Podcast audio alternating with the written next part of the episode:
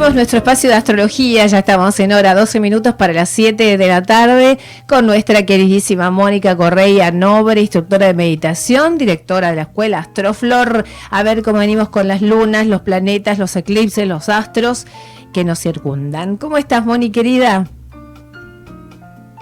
Hola, ¿nos estás escuchando? Ahora sí, vamos con la consola full, tocando la teclita para que salgas al aire. ¿Cómo estás, amor? Bien, bárbaro. Y sí, estamos ahí.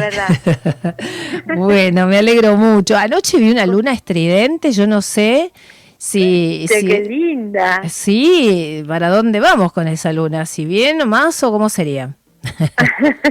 vamos para el lado del eclipse. Ya la luna está perfilada en el signo de Tauro, ah. yendo para el eclipse que vamos a tener en la noche del jueves al viernes, el viernes a la mañana 19 ya está mm. como terminando ese eclipse, o sea que toda la no sé, o sea, hay que levantarse muy temprano para ver algo del asunto. claro. Okay. Porque es un eclipse de luna que ocurre cuando la luna está llena y como el horario del eclipse, eh, el horario máximo del eclipse es cuando ya amaneció, no se ve nada. O sea, claramente, porque la luna está a la noche. Así que si queremos ver algo, nos tenemos que levantar como a las 3, 4 de la mañana y quedarnos ahí chusmeando la luna. 4 de la mañana el viernes. Ah, mira, qué interesante. Sí. Claro, el viernes 19. Eh, esto pasa en grados altos de escorpio, o sea, 26, 27 grados de escorpio.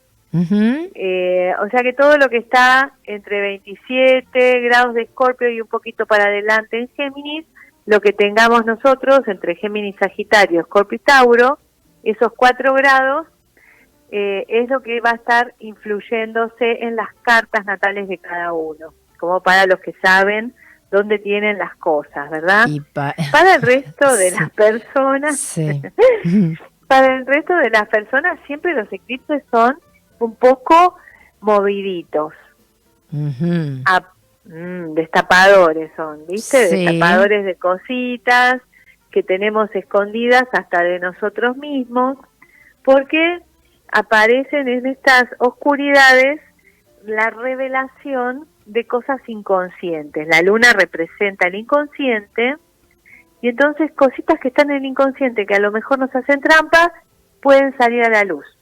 La mejor es observar eso que sale. Eso es la mejor opción. Mm como para no engancharnos tanto, ¿viste? Sí. Pensando, esta, este, este eclipse revela cuestiones que tienen que ver con apegos. Apegos, cosas que estamos acostumbrados a hacer de la misma manera, como hábitos que están muy instalados, que no nos permiten tomar lo nuevo, incluyendo a veces cositas que tienen relación con formas de creencias, ¿viste?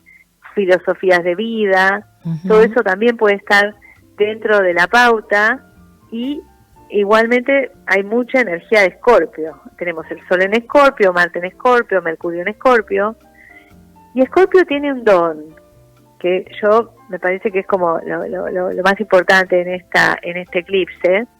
El don de Escorpio es que se anima a ir profundo dentro de una situación con la inquietud de liberarse de eso, de limpiar, de trascenderlo, de reciclar una energía que esté estancada. Entonces, con toda esa potencia, creo que esas cositas que aparezcan, les vamos a poder hacer frente y vamos a poder eh, salir adelante, siempre con nosotros mismos. Esto, el enfoque siempre es sobre nosotros, ¿viste, Sara? Sí, Claro, la evolución eh, personal dentro del análisis nos afecta a cada uno de manera individual.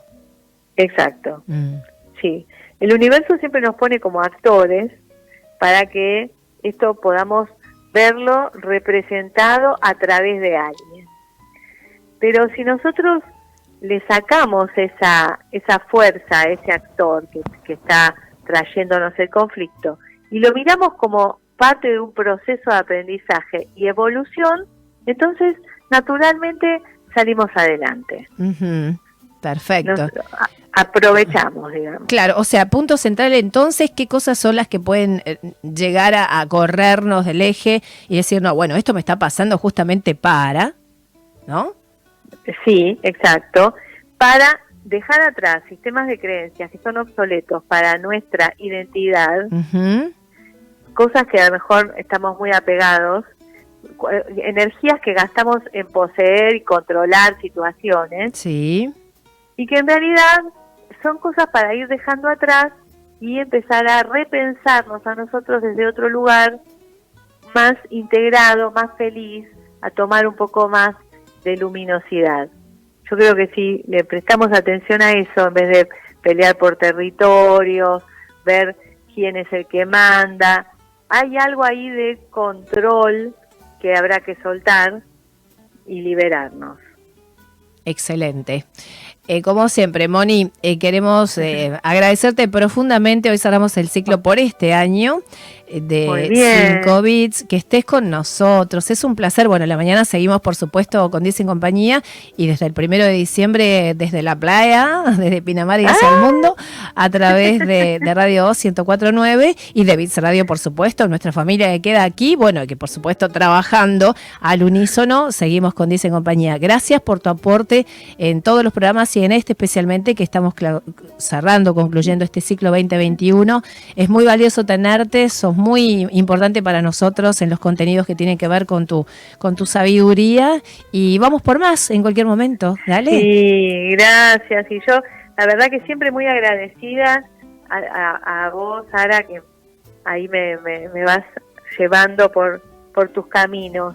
Así que feliz de acompañar y de ayudar lo que se pueda. Linda, y vos que te sumás así tan abiertamente con un corazón pleno. Te mando un abrazo gigante, estamos en contacto amiga y por supuesto cada lunes eh, en las mañanas en esa compañía con tu bloque de astrología Totalmente. y todo lo que traes. Gracias, Moni, besote enorme, mi, amor. Buen fin de.